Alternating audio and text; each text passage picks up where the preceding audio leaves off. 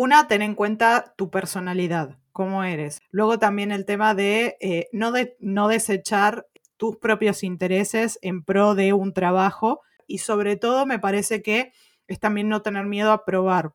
Finalmente sí, también escucharnos a nosotros mismos y decir, bueno, ¿qué, ¿por dónde quiero ir? ¿Por qué camino quiero seguir? ¿Quiero mantenerme siendo generalista o quiero especializarme?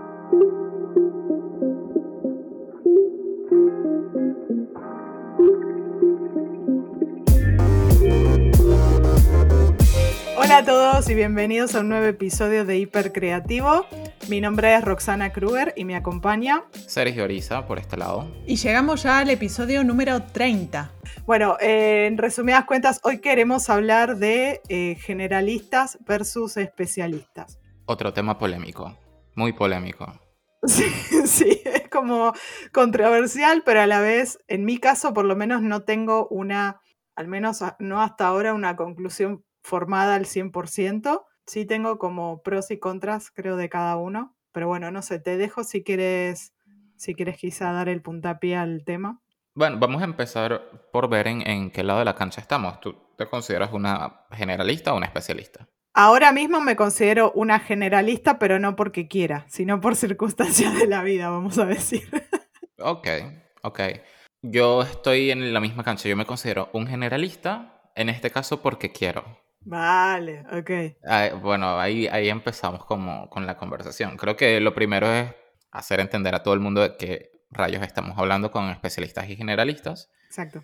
Conceptos como muy básicos y, y cero sacados de Wikipedia, lo prometemos.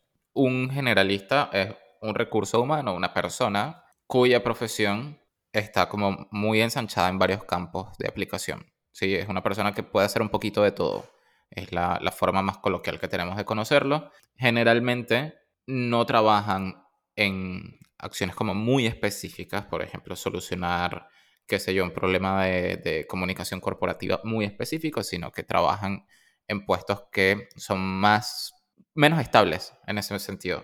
Tienen menos, menos roadmap, tienen menos requerimientos específicos, tienen menos necesidad de tener licencias o certificaciones o cosas por el estilo.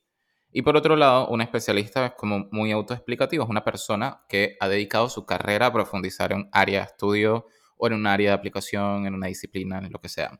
Un claro ejemplo para, la gente creativa y la no creativa también, es el ejemplo más cliché que se me puede ocurrir ahora en el mundo del diseño gráfico. Tú puedes ser un generalista si haces de repente identidad corporativa, un poquito de ilustración y un poquito de web design, ¿sí? La gente te va a venir a buscar por diseño gráfico en general o puedes ser un especialista, tú puedes ser un tipógrafo. Sigues dentro del mundo del diseño gráfico, la gente te busca para diseño de tipografía o typesetting, diseño editorial, como lo más lejos que se pueda acercar de tu palo. A eso nos referimos con, generalistas versus especialistas. ¿Y por qué decimos que es polémico? Porque es muy usado en Internet el argumento de para ganar plata tienes que especializarte. Para que tus clientes te evalúen, tienes que especializarte. Y este tipo de cuestiones. Así que, ya sabiendo de qué estamos hablando, sí quería saber un poquito tú, Roxana. ¿Qué piensas de eso? ¿Qué piensas de que para ganar plata tienes que especializarte? ¿Te parece verdad, mentira? Creo que hay un poco de todo, hay, hay un poco de verdad en el fondo, me parece, en esa, en esa afirmación, pero querría hacer una aclaración también respecto al tema de generalistas versus especialistas, porque eh, me da la sensación de que a veces se malinterpreta mucho la manera en la que explicamos este tema, entonces la gente dice, ¿qué pasa si tengo muchos intereses? ¿Soy un generalista también? Entonces, claro, eso, eso creo que es donde a veces se presta la confusión y donde tal vez se puede malinterpretar. Entonces, por un lado, a mí sí me parece que te enriquece muchísimo tener conocimientos generales, vamos a decir, ya sea porque sean generales a nivel de que tengan una aplicación laboral o porque sean hobbies, pasiones, eh, proyectos eh, o lo que sea. Y luego, por el otro lado, el especialista lo veo más como aquella persona que tiene, este concepto se lo escuché decir a Chris Do en su momento, una forma de T, quiero decir. Tiene conocimientos generales, pero va profundo en un tema en particular. Entonces ahí es donde sí veo que es un punto un poco como más, es decir, estoy más de acuerdo quizá con el especialista en ese sentido y no que necesariamente sea un especialista que solo ha tocado, vamos a decir, por ejemplo, una industria en su vida y solamente se dedica a eso. Claro, el, especialista también tiene muchos intereses. Es exactamente la misma persona, podemos estar hablando de la misma persona. Yo creo que hay un componente de hacer público lo que uno hace. Yo, Sergio Oriza, puedo tener un poquito de habilidades de Photoshop, sé poner un manual de marca, tipo lo, sé montar en, en, en, InDesign en este caso. Puedo hacer doubling en, en ilustración vectorial y en edición de video. Eso lo sé hacer. De hecho, lo he hecho para proyectos personales. Yo no me marketeo así para mis clientes. O sea, yo para mis clientes soy un facilitador. Si en algún momento tengo que tocar, no sé, Adobe Premiere para editar un video, lo hago, lo hago. Está dentro de mis intereses. Pero yo soy un facilitador para mis clientes. Eso en el caso de que, de que me marketee como, como un especialista. Ahora, hay gente que simplemente dice, yo hago de todo. Y a lo que quiero ir es que hay muchas de esas personas que también son exitosas y que son incluso un poco más exitosas que algunos especialistas que también conozco. Entonces, esa es la, la razón por la que queríamos hablar hoy, es porque hay mucha gente que está como en el medio entre las dos opciones, porque hay una falsa creencia de que una te hace ganar plata y la otra no. Que en realidad ah, puede haber un componente de verdad, puede haber un, componente muy cierto que es que mientras más niche down estés, mientras más hayas hecho nicho con tu carrera, eh, es más fácil competir porque hay menos gente compitiendo. Eh, generalmente las empresas o, los clientes que te buscan tienen más plata para poner en, el contrato. Eso puede ser un componente de verdad, pero la verdad, la verdad es que el mercado laboral responde a unas dinámicas que cambian muy rápido y que van a seguir cambiando muy rápido. Yo recuerdo, lo tengo acá, de hecho, el perfil de esta persona, se llama, voy a decir el nombre mal, estoy seguro, es un alemán que se llama Fabrice Feldman creo que se pronuncia así. Y él se marketea como diseñador de, de, comportamientos, behavioral designer. Ese chico un día está montando una página en Webflow completa, el otro día está facilitando un taller de UX Research y el otro día está haciendo un training en una empresa alemana de tecnología sobre Human Centered Design. Es un generalista con todas las letras en mayúscula y es absurdamente exitoso en su carrera. Por supuesto, esa es una de las excepciones. Estamos hablando de gente que es famosa en Instagram ya y nosotros somos unos mortales. ¿Cómo llegamos ahí? De la misma manera que los especialistas de alto performance llegan a, a, donde están, siendo muy abiertos con su historia y encontrando gente que resuene con ella. Ahí es donde está el verdadero valor. Muchas veces ni siquiera es en la calidad del trabajo. O sea, las páginas de Webflow que, este, que hace este chico Rods las podemos recrear nosotros, literalmente. O sea, el, trabajo en, en, sentido técnico eh, no es Picasso, ¿entiendes? Sí, no es excepcional o que técnicamente sea excepcional, quizá. En, sentido técnico no es excepcional. los talleres que facilita en sentido técnico son muy logrables para, para personas como nosotros también. Entonces, ¿dónde está el valor? ¿Por qué le pagan tanto? Aún siendo generalista. Básicamente porque se ha dedicado a relacionarse con empresas que resuenan con su historia.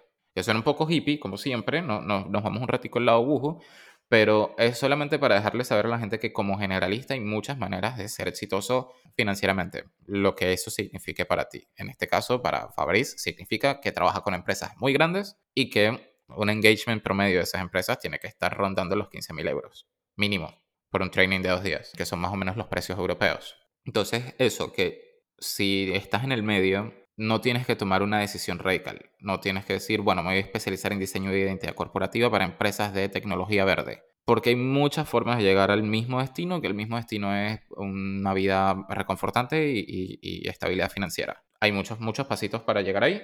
No necesariamente ser especialista es uno de esos. De hecho, muchas veces ser especialista entorpece que llegues ahí. Pues ser especialista tiene, no quiero decir una debilidad, pero tiene una vulnerabilidad muy difícil de obviar sobre todo en este mundo que cambia tan rápido, es que ser especialista te hace más expuesto a quedar obsoleto, a pasar de moda. Muy, muy bestial lo que he visto que le ha pasado a especialistas que dedicaron 10 años a perfeccionar una habilidad que hoy te hace una plataforma con módulo de inteligencia artificial en dos clics.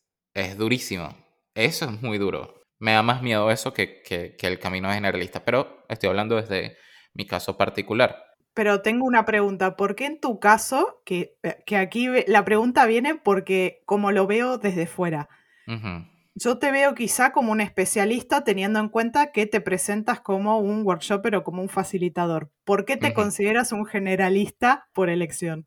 Ahí vamos a otro tema que es fascinante, que tú puedes elegir en qué eres generalista y especialista.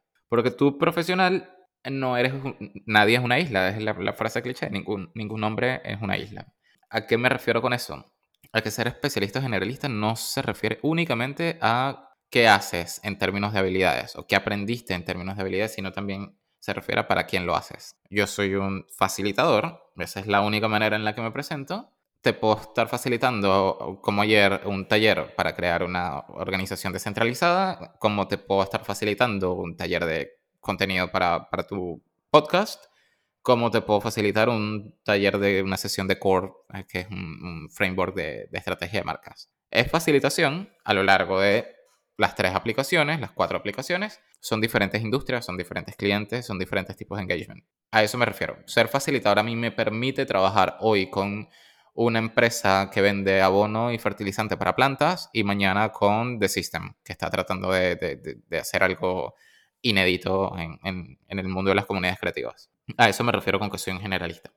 yo soy un workshopper, una solución plug and play para diferentes desafíos. O sea, si el desafío es construir cultura corporativa, let's go. Y si el desafío es, qué sé yo, correr un Lightning Decision Jam para, para descubrir a dónde nos vamos de vacaciones, pues también te lo facilito. Sigue siendo un taller. A eso me refiero. Claro, entonces estaríamos hablando de que hay casi que dos eh, columnas en cuanto a la generalización, es decir, generalización en cuanto a skills, a, capacidades eh, que tengas y en cuanto al tipo de cliente que atiendas también. Sí, le puedes decir skills y mercado. O sea, es, sí, audiencia, clientes o las capacidades que tengo técnicas tal vez de lo que, de lo que hago o cómo me presento. Exacto.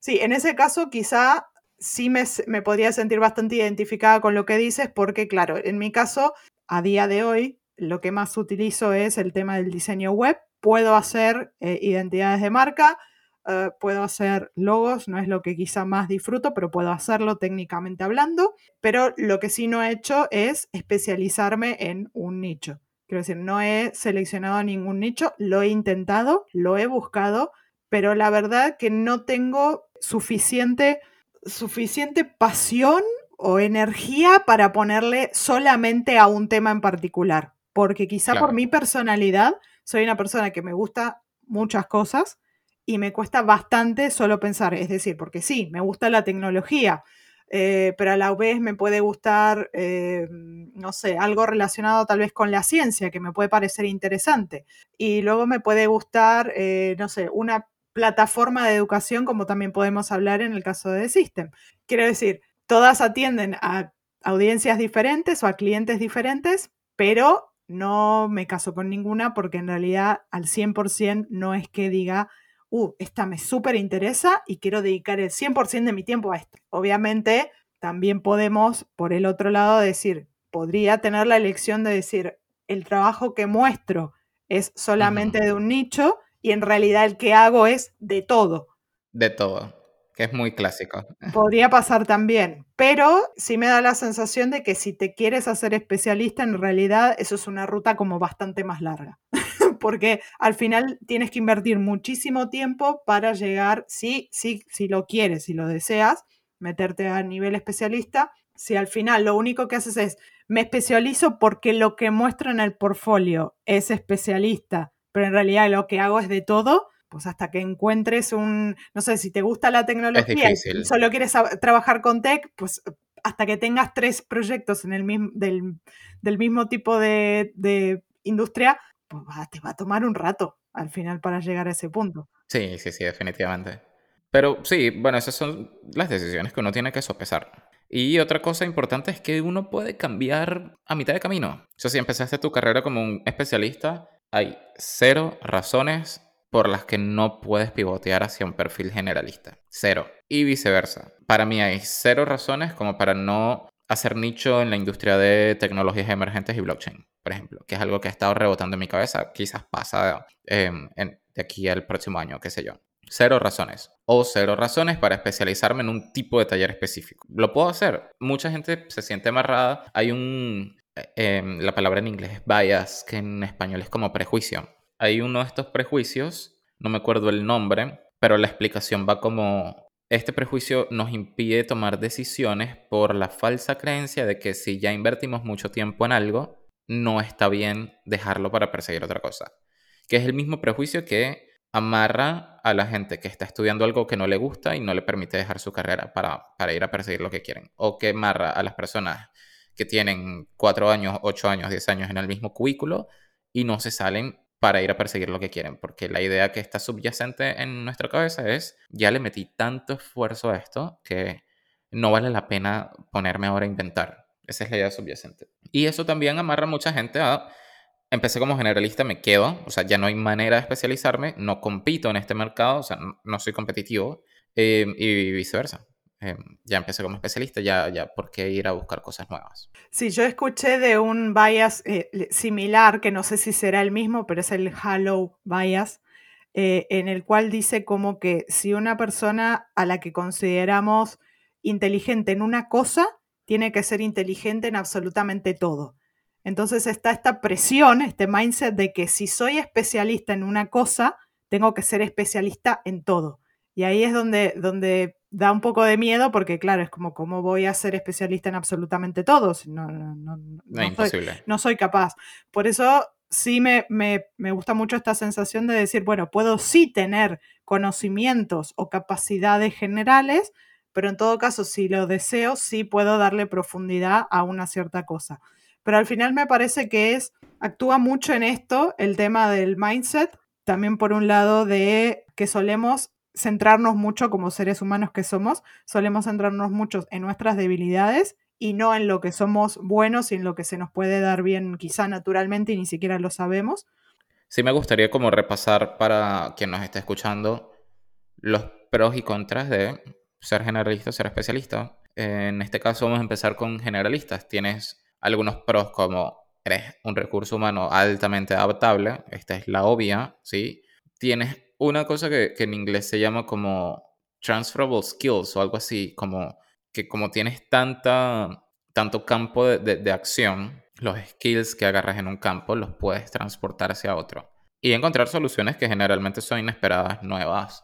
Eh, si queremos decir la, la, la palabra innovadoras, pues innovadoras. Otra cuestión es que haces conexiones en otros ámbitos de, de, trabajo, ¿sí? tienes generalmente una red de contactos más heterogénea y flexibilidad de carrera. Es decir, que si llega algo como el coronavirus, no estás tan, tan con la soga al cuello como gente que se especializó mucho en una industria y que de repente pasó algo, una disrupción tecnológica, una disrupción sanitaria, una disrupción política que amenaza su industria. Que es muy fácil que pase, es más fácil de lo que, de lo que creemos.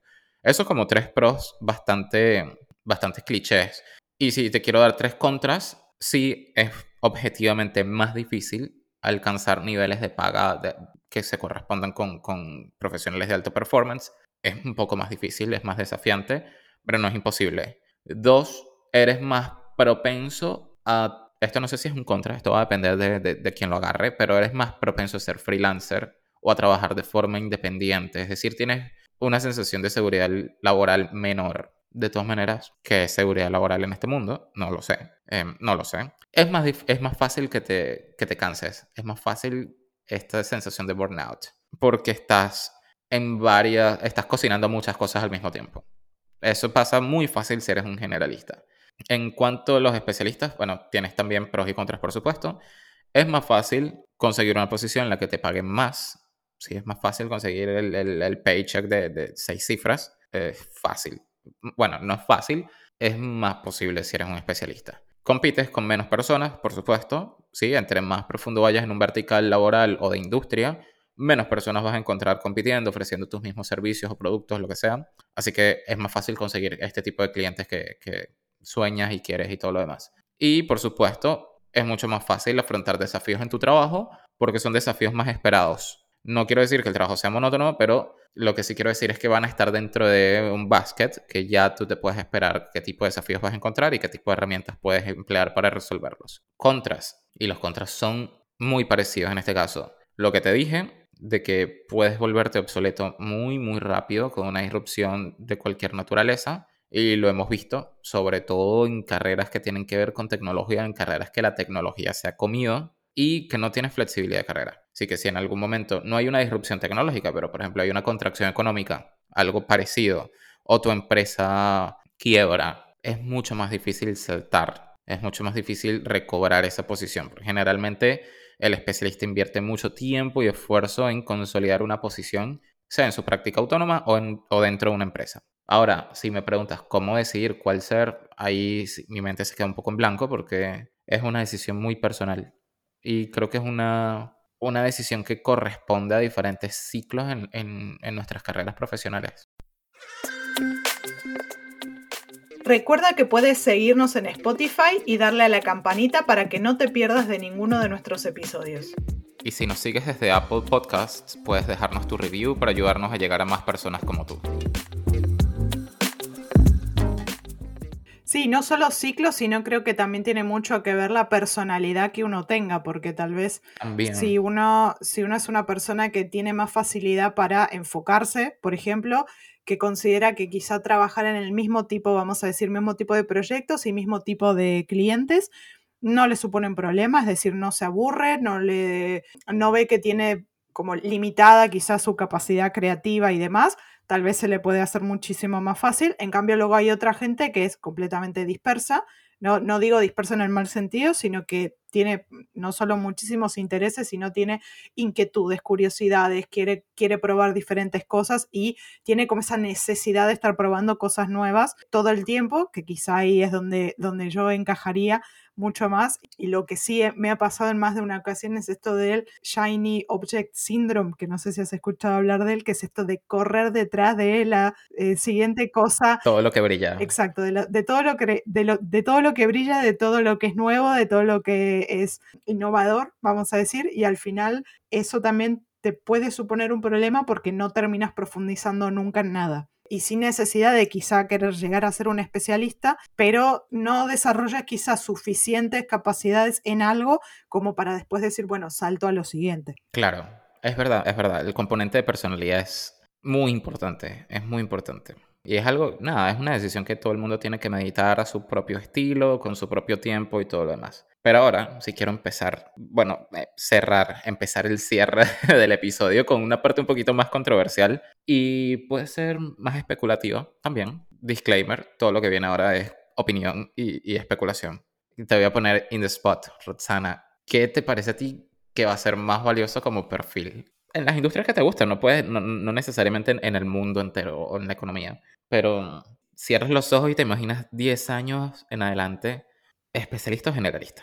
A ver, si me, si me centro en lo que he visto hasta, hasta ahora, hasta ahora parecía ser muy útil el tema de especializarse, como lo que hemos comentado antes, el tema de especializarme en una industria o en unas capacidades, pero teniendo en cuenta que nosotros hablamos en muchos casos para creativos, o sea, gente que está en industrias del diseño en general, o sea, que puede ser todo tipo de diseño, tengo la sensación de que la especialización está cada vez más en peligro por un tema de que la, tecnología nos está, está avanzando tan rápido que en muchos casos nos puede llegar a comer muy rápido. Entonces, si de pronto tú dices, bueno, mm, sí, luego de salir de la carrera de diseño gráfico me voy a especializar en hacer cosas en Photoshop o en After Effects porque me gusta la animación. Después terminas especializándote en algo y luego eh, dos meses después sale Adobe con con un cambio en su, eh, con un plugin nuevo y te ha jodido toda la vida porque básicamente lo que tú sabías hacer también...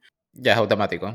Ya es automático. Es más, hay cosas tan sutiles como que antes cuánto tiempo nos tomaba hacer una selección en Photoshop que si eh, para el que no lo ha probado hacer nunca, antes era un, era un, era un parto lograr hacer una selección. Era como tenías que ir casi con una pluma súper, súper eh, trabajado para lograr algo que eh, sencillamente era intentar quitarle el fondo. Y hoy en día, con la última actualización de Photoshop, le damos a, a seleccionar todo el objeto y lo hace Photoshop por nosotros, quiero decir. Entonces, hay, hay muchísimas cosas así que quizá lo del Photoshop es un ejemplo casi absurdo, pero de este tipo de cosas, de pronto salen aplicaciones disruptivas como una que he visto hace un tiempo atrás que para hacer gráficos en 3D que luego puedan ser utilizados en la web. Antes, si querías en web tener objetos 3D, tenías que contratar una persona que supiera sobre 3D para poder tener objetos en 3D. Hoy en día lo puedes hacer tú mismo con una app. Quiero decir, ni, ni... Spline, creo que se llama. Exacto, ni siquiera tienes que abrirte a colaborar con nadie. O si tenías alguien en tu equipo y trabajabas en una agencia o trabajas en una agencia de diseño en general o en diseño web en particular y de pronto para el cliente había que hacer algún tipo de gráfico 3D, pues si alguien en tu equipo sabía de 3D era el que se encargaba de eso. ¿Y ahora quién lo hace? Si ahora en prácticamente tres clics puedes, o sea, tú solo puedes hacer absolutamente todo.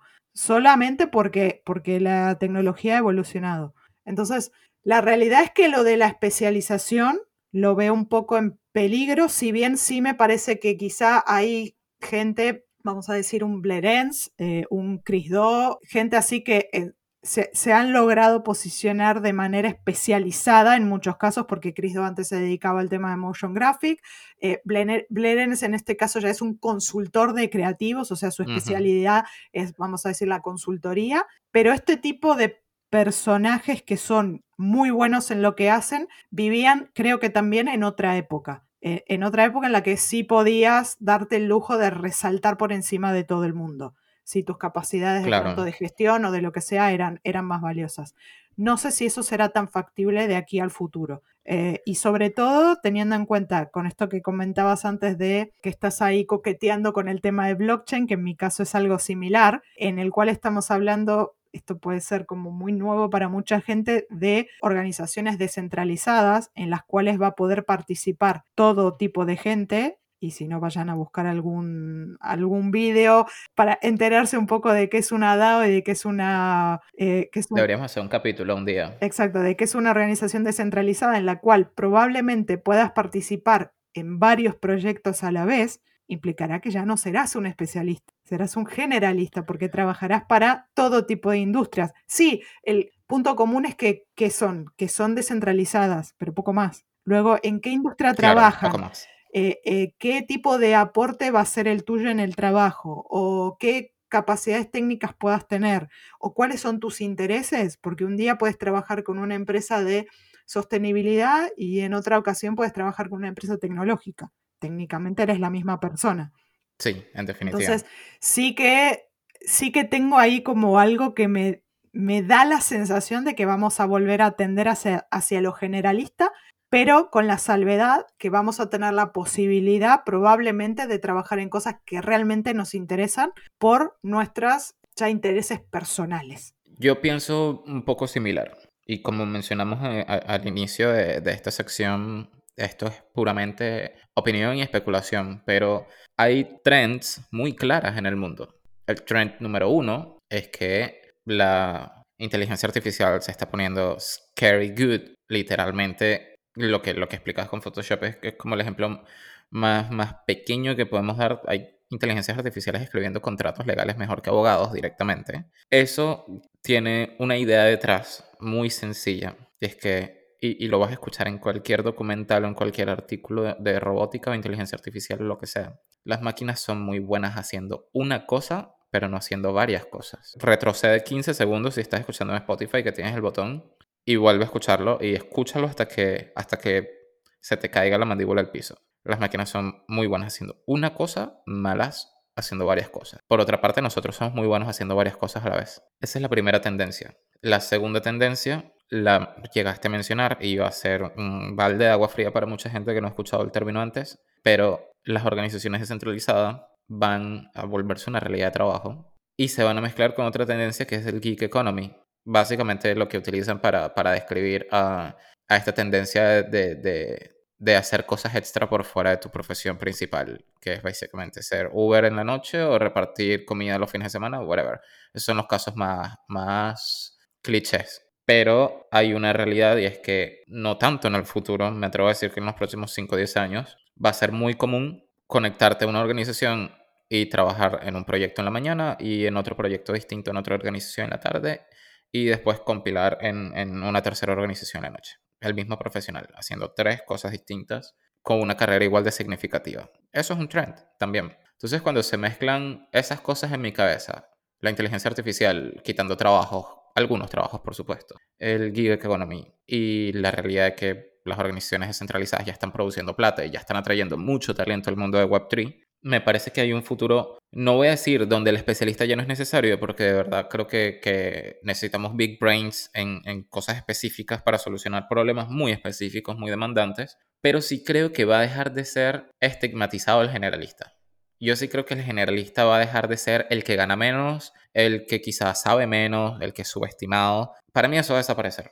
Para mí, generalista va a ser de facto. Y el especialista es una persona que simplemente quiere dedicarse a un problema específico. No sé, incluso cuando lo solucione puede saltar de problema. No sé qué tan especialista va a ser. No me atrevo a decir que, que, los vamos a desestimar o que va a desaparecer o que la van a tener difícil. Sí me atrevo a decir que la balanza se va a inclinar un poquito más. Porque ahora, en términos de reputación, esto no es un secreto para nadie, la gente estima más a un especialista que a un generalista. Piensa que sabe más, piensa que es más valioso como recurso, piensa que es más senior que junior y creo que, esa balanza se va a equilibrar un poco más. Y que si en este momento eres una persona que se balancea entre diferentes intereses que van desde el 3D hasta la estrategia, hasta vender autos, el futuro luce brillante para ti, en mi opinión again, esto es especulación y opinión directamente. Totalmente. Lo que sí, donde sí veo, a ver, porque claro, nosotros estamos hablando, creo que mucho, o en muchos casos, hablando del mundo creativo. Donde sí creo que puede mantenerse y de hecho tal vez incluso se puede especializar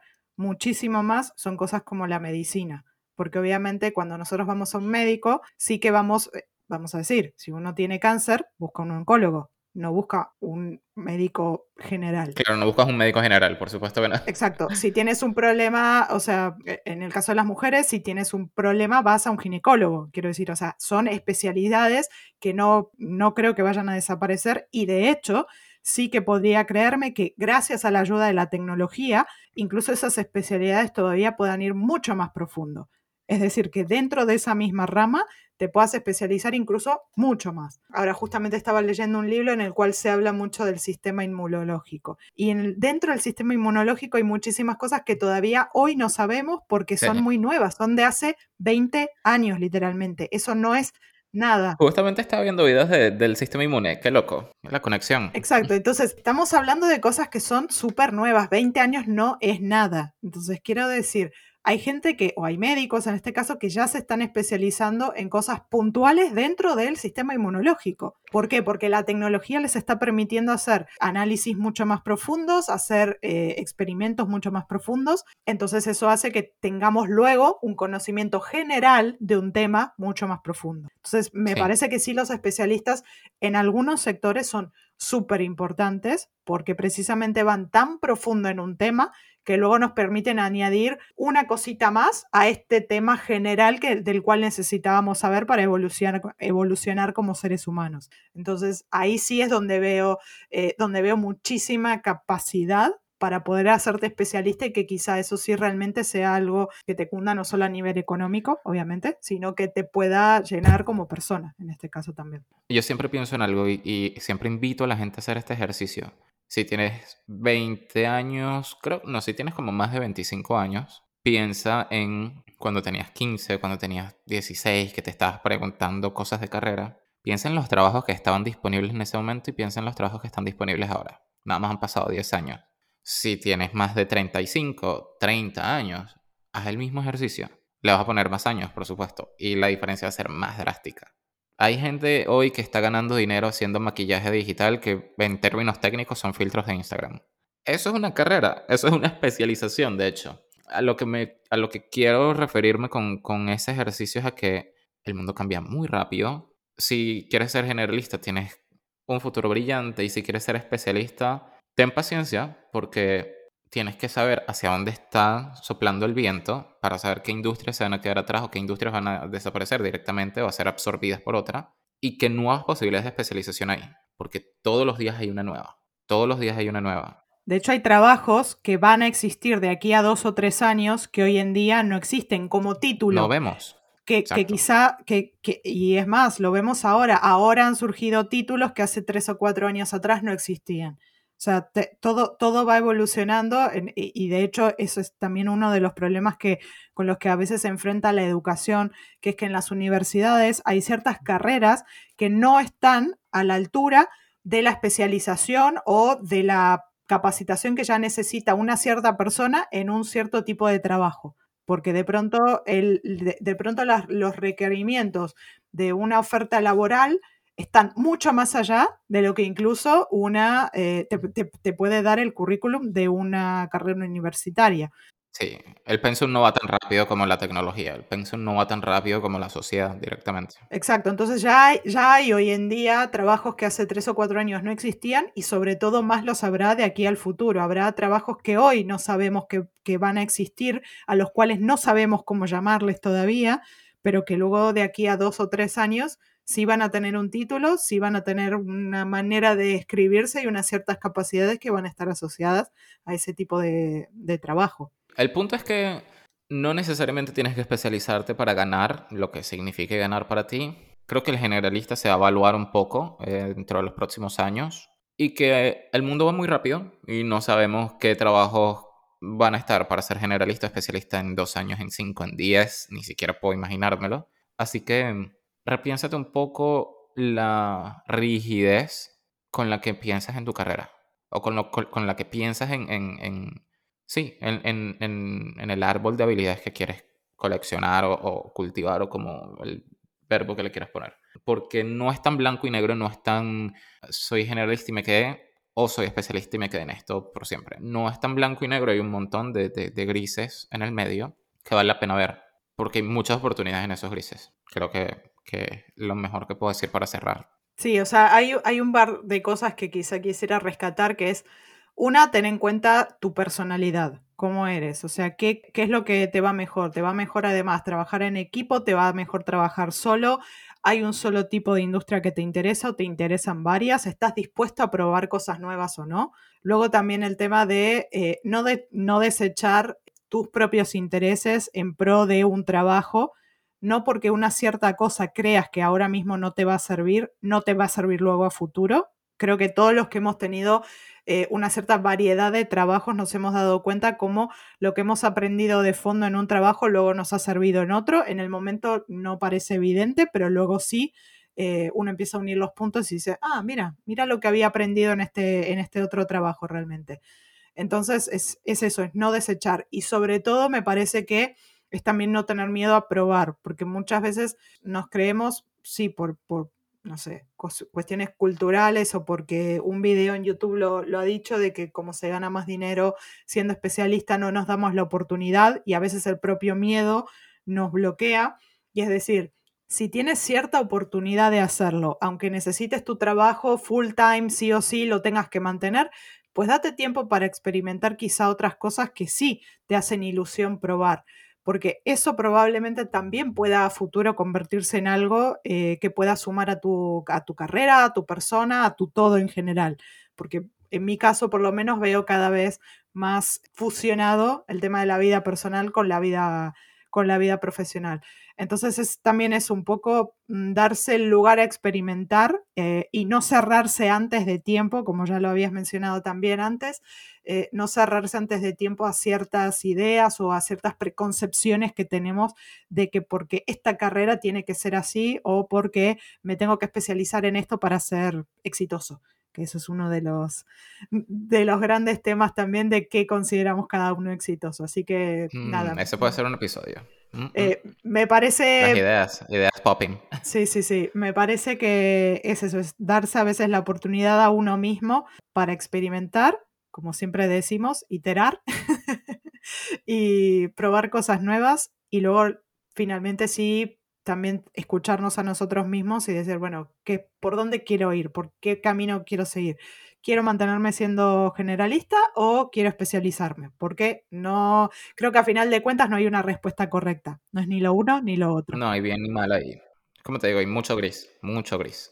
Así que bueno, eh, creo que este ha sido el episodio para el día de hoy. Ha sido un placer como siempre, Sergio. Igual, Roxana. No sé si tienes algún comentario final que quieras compartir. Lo que siempre le digo a la gente, prioricen ser felices por encima de, de lo que creen sobre el éxito económico.